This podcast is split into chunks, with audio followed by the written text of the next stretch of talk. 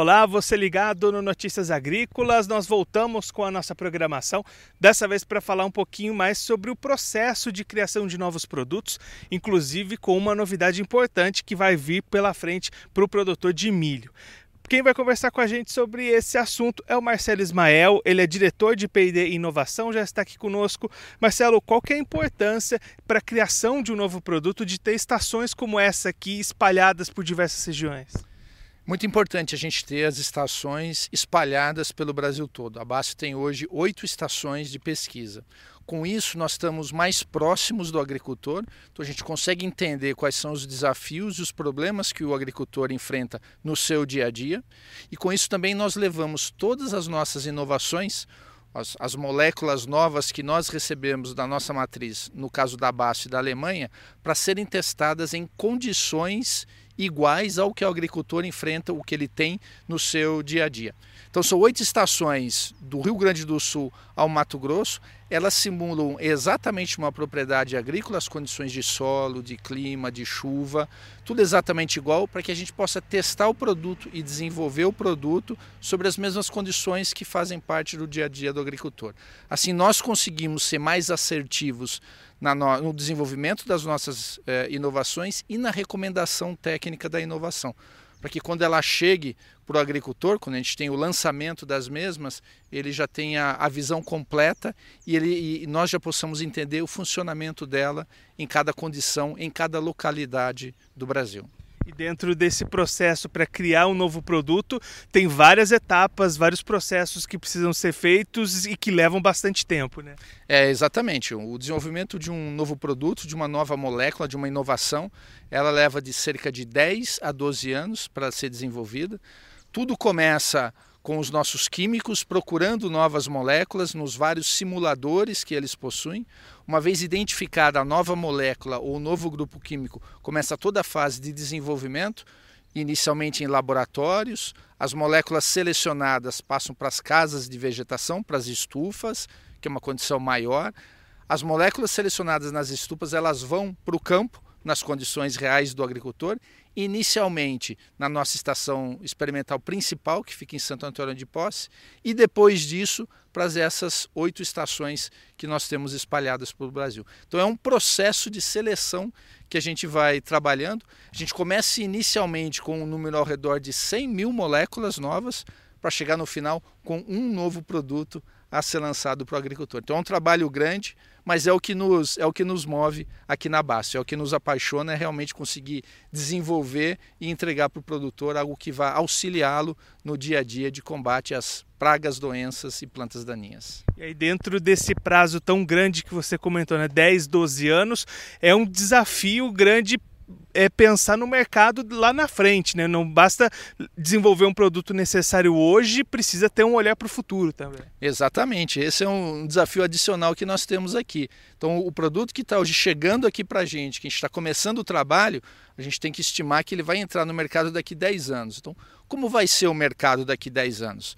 aquela praga, doença ou planta daninha que a gente está olhando hoje, ela vai ser relevante, ela vai ser importante daqui a 10 anos? O que vai mudar na agricultura como um todo para a gente entender como é que esse produto vai ser desenvolvido e aonde ele vai se encaixar lá na frente. Então, um trabalho constante que a gente faz aqui é, é analisar as tendências do mercado, entender o que está mudando na agricultura e a agricultura vem mudando bastante nos últimos anos e vai continuar mudando o nível de tecnificação ele só tende a aumentar, o uso de ferramentas digitais ele só tende a aumentar. Então, como tudo isso impacta? A sustentabilidade só tende a aumentar. Então, como tudo isso impacta o mercado agro? Como ele vai se projetar daqui a 10 anos? E aí, como é que nós vamos desenvolver os nossos produtos? Então, essa visão de, de longo prazo, de 10 anos à frente, é algo constante e a gente está sempre interagindo com pesquisadores, com influenciadores, com agricultores, com associações de agricultores, para que a gente possa sempre entender e ter esse cenário do futuro mapeado.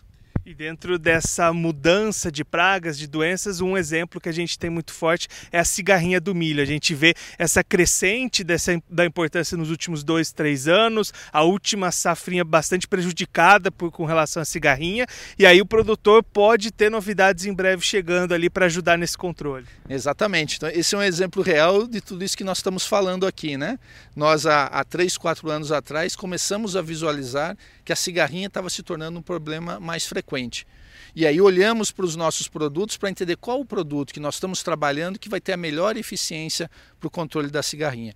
E entendemos que o Axalium, que é um novo produto da BAS, ainda em processo de registro, que vai ser lançado ainda daqui a um tempo, é um produto que tinha uma eficiência importante para o controle das cigarrinhas. E aí ele está no processo de desenvolvimento para que no momento do seu lançamento a gente possa entender exatamente como posicioná-lo nas diferentes regiões do Brasil. Cigarrinha do milho é um problema novo, crescente e que na nossa visão continua crescendo, por isso que a importância da gente desenvolver uma nova molécula, uma nova ferramenta para que o axálio venha a, a ajudar o agricultor. Em qual estágio que está esse desenvolvimento e quando é que ele deve chegar na mão do produtor? Ele está no estágio final de desenvolvimento, como pesquisa. Nós já temos todos os dados é, relativos a, ao registro do produto. O, o, registro já foi submetido às autoridades, então hoje está nas mãos da Anvisa, do IBAMA e do Ministério da Agricultura, para que eles possam avaliar o registro com todas as informações que nós fornecemos lá, para que aí sim a gente possa ter o produto aprovado e a expectativa é que ele entre no mercado o mais rápido possível para que o agricultor tenha mais uma ferramenta que vá auxiliá-lo a resolver esse grande problema. Mas só para a gente encerrar, como lidar com outro ponto também que aparece nesse, no, nessa questão dos produtos, a resistência a alguns produtos. Também é um, um item adicional ali nessa, nesse planejamento da pesquisa. Sem dúvida nenhuma. A resistência é, é uma realidade né, em pragas, em doenças e em plantas daninhas. E aí vem a importância da inovação. Quando nós desenvolvemos um novo grupo químico, um novo princípio ativo que nunca foi usado anteriormente, ele ainda tem uma eficiência extremamente alta. Então, são através dessas inovações, de novos princípios ativos, de novos grupos químicos, que a gente consegue trabalhar com a resistência.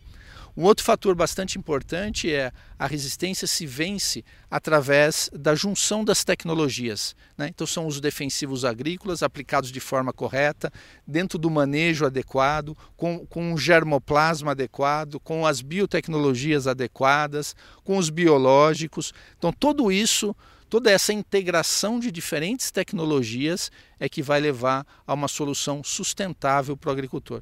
Por isso que a Base fez um investimento grande há quatro anos atrás com a aquisição da área de sementes e, e biotecnologia, porque a gente entende que é a junção dessas tecnologias que vai dar um produto, uma inovação sustentável no longo prazo para o agricultor.